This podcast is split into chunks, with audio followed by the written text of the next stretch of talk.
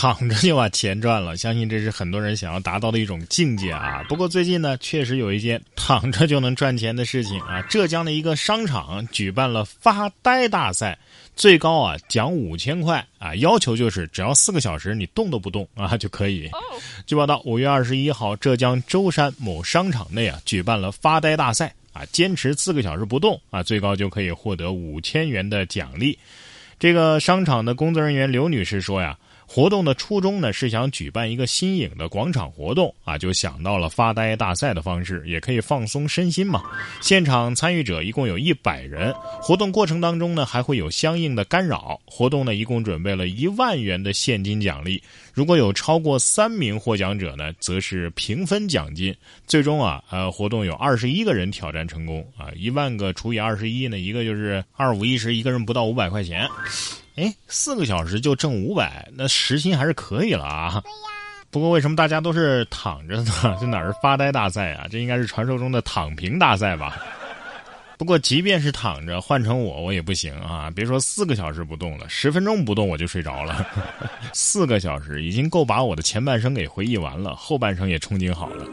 哎，得想想下辈子吧，下辈子做一头猪适合我这种爱睡觉的，当然最好是宠物猪啊。这位辽宁营口的唐女士外出买菜的时候，就身边跟着一头重达四百斤的宠物猪啊，还能帮忙驮菜。唐女士说呀，宠物猪她养了五年了，刚买的时候呢只有三斤啊，当时卖家称啊只能长到三五十斤，结果长到了四百斤。哎呀，她驮的菜够她自己吃的吗？啊！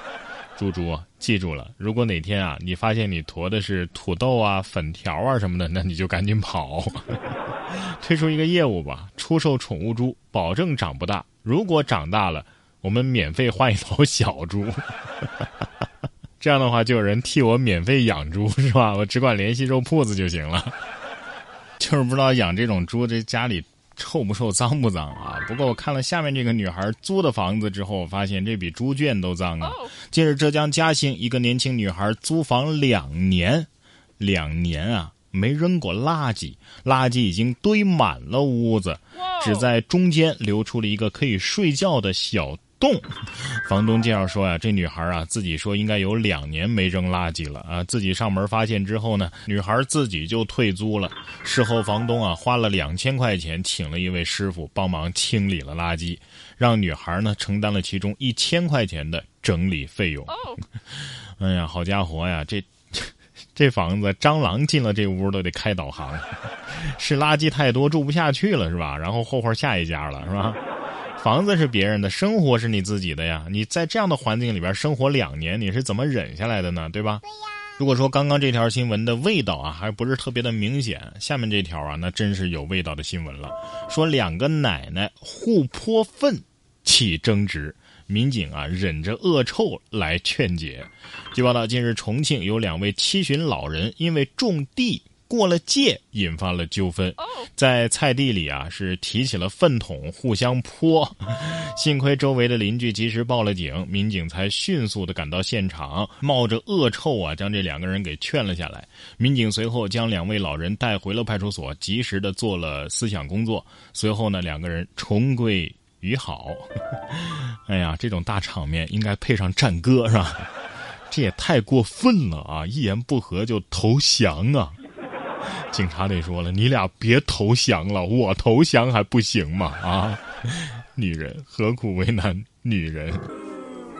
这粪啊是用来浇的啊，不是用来泼的，下次注意啊！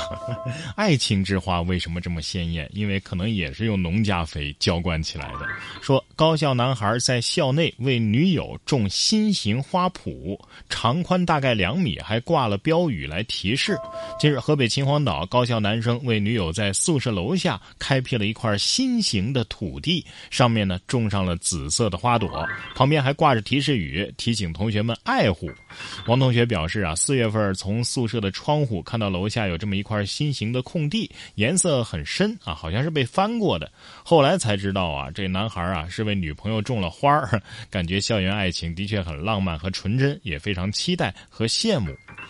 我盲猜啊，这男朋友应该是农学专业的吧，或者是园艺专业的。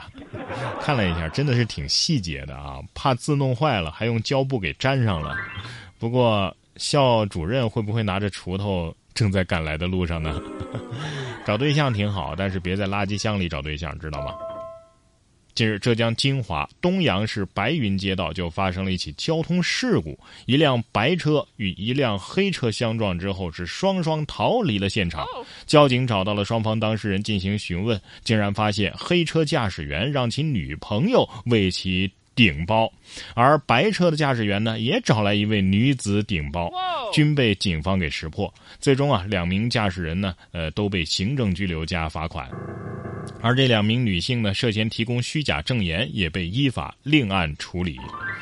你俩是失散多年的异父异母的亲兄弟吧？啊，这还不跟他分啊？这种人找对象是不是就用来顶包的啊？相当于打游戏吃了一条命，是不是？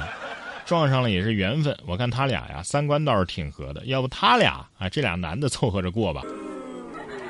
接下来要说的这件事也是闻所未闻。英国一法官认定。骂男人秃头就等于是性骚扰。近日，英国一法庭作出裁决，称呼一名男子为秃头，这属于是性骚扰性质。现年六十四岁的托尼·芬恩是英国本公司的老员工啊，去年五月份被解雇了，后来他起诉了公司。这个芬恩声称啊，公司的工厂主管骂他秃头这种行为是一种性骚扰，而法庭呢？哎，居然支持了芬恩的主张。的确啊，秃头伤害性不大，侮辱性极强，是吧？这裁决我觉得多少带点私人感情吧。我看三个法官可能都是秃头。问题来了啊，这秃头那到底应该怎么叫呢？哎，你说英国的法官之所以戴假发，是不是就这个原因啊？哎呦，那要这么说的话，开拖拉机的罪过可大了，一开起来突突突突突突突突突突。哎，那我。剃光头的行为该如何定性呢？如果骂秃头就是性骚扰的话。